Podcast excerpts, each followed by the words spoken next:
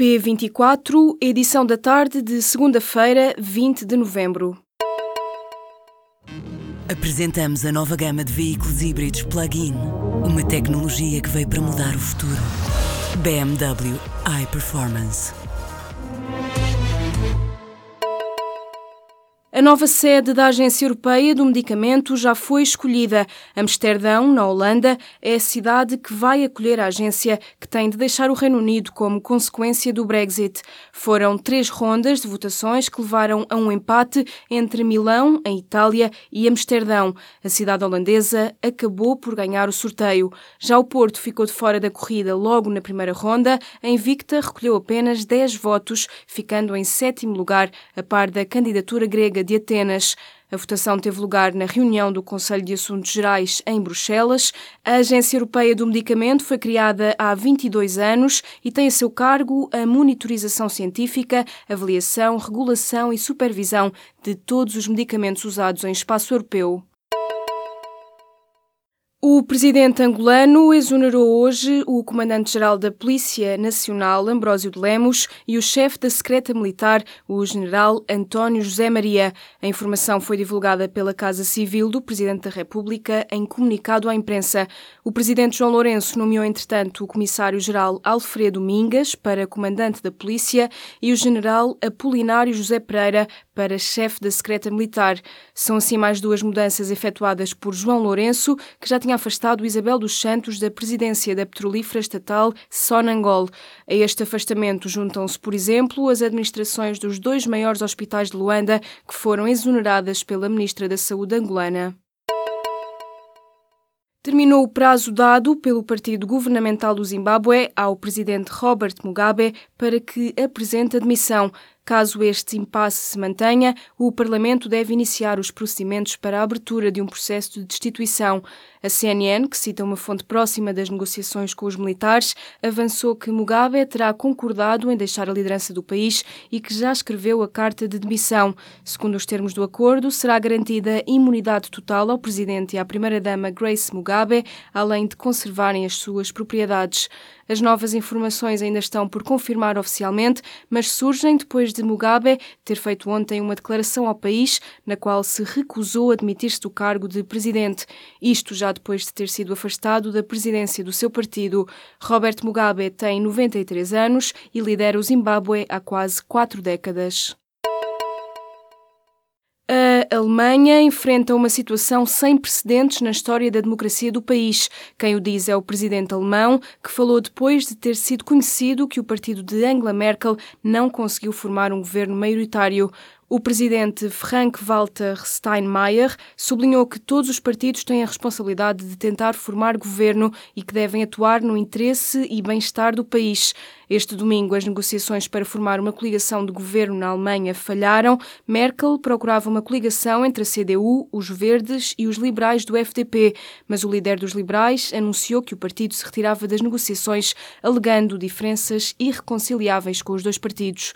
Merkel terá agora de tomar uma decisão para já, a chanceler vai assumir o cargo como interina e já disse que vai consultar o presidente da Alemanha sobre o que fazer daqui em diante.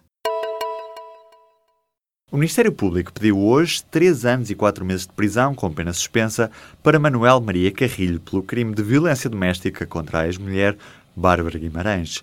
Nas alegações finais do julgamento, a Procuradora considerou ainda haver perigo de continuação da atividade criminosa por parte do antigo Ministro da Cultura. Por isso, pediu ao Tribunal a aplicação de uma pena acessória de proibição de contacto com a vítima pelo mesmo tempo da pena de prisão proposta. Manuel Maria Carrilho já tinha antes sido condenado num outro processo, também por violência doméstica, uma pena suspensa de 4 anos e meio de prisão e com a obrigação de frequentar um curso de combate à violência doméstica da Direção-Geral de Saúde. A greve às primeiras horas da componente letiva de cada professor já foi desconvocada e amanhã os sindicatos podem vir a levantar também a greve parcial à componente não letiva do horário dos docentes. A Federação Nacional de Educação tinha convocado uma greve à primeira hora de trabalho entre os dias 13 e 27 de novembro. O protesto voltava-se contra a proposta do próximo Orçamento do Estado que não previa a contagem do tempo de serviço congelado ao longo dos últimos quase 10 anos. Mas na madrugada de sábado, depois de uma maratona negocial de 10 horas, governo e sindicatos da educação chegaram a um compromisso até ao final da próxima legislatura. Tendo em conta os resultados conseguidos, a FNE anunciou o levantamento da greve às primeiras horas da componente letiva de cada docente. Já a greve parcial à componente não letiva do horário dos docentes poderá ser desconvocada na terça-feira no final da reunião no Ministério da Educação, segundo anunciou a FENPROF. Os homens ganham em Portugal mais 17,8% do que as mulheres, um valor acima da disparidade salarial média na União Europeia, que fica ponto e meio abaixo, nos 16,3%.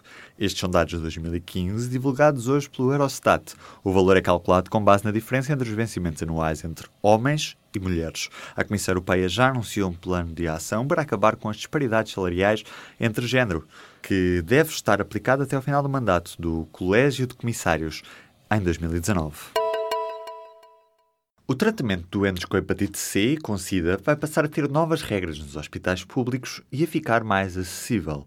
Na prática, o Estado vai poder poupar dinheiro no próximo ano. No caso das pessoas com infecção por VIH, o preço a pagar anualmente por doente vai cair para cerca de um terço. Se agora os hospitais recebem mais de 9 mil euros ano por cada paciente em tratamento, o valor vai ser reduzido para menos de 6 mil euros no próximo ano.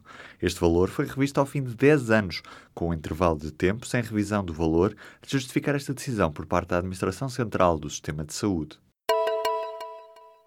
Donald Trump classificou oficialmente a Coreia do Norte como um Estado patrocinador de terrorismo. Citado pela agência Associated Press, o presidente norte-americano afirmou hoje que esta medida faz parte da campanha de máxima pressão de Washington sobre o regime de Pyongyang, que Trump acusa de apoiar atos de terrorismo internacional. A medida decretada por Trump permite aos Estados Unidos alargar o pacote de sanções contra a Coreia do Norte. Até aqui, a lista de Estados patrocinadores de terrorismo do Departamento de Estado norte-americano era composta apenas pelo Irão, pelo Sudão e pela Síria. A Coreia do Norte já tinha feito parte da lista, mas foi retirada em 2008.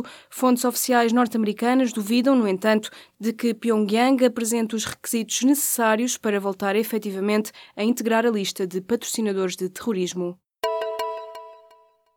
Morreu Charles Mason. Era um dos mais conhecidos assassinos do século XX e morreu neste domingo em Kern, na Califórnia. Mason tinha 83 anos e morreu de causas naturais. O líder da seita, a família Manson, era um dos criminosos mais conhecidos dos Estados Unidos e estava na prisão há 40 anos. Manson era acusado de nove homicídios, incluindo da atriz Sharon Tate, a mulher do realizador Roman Polanski.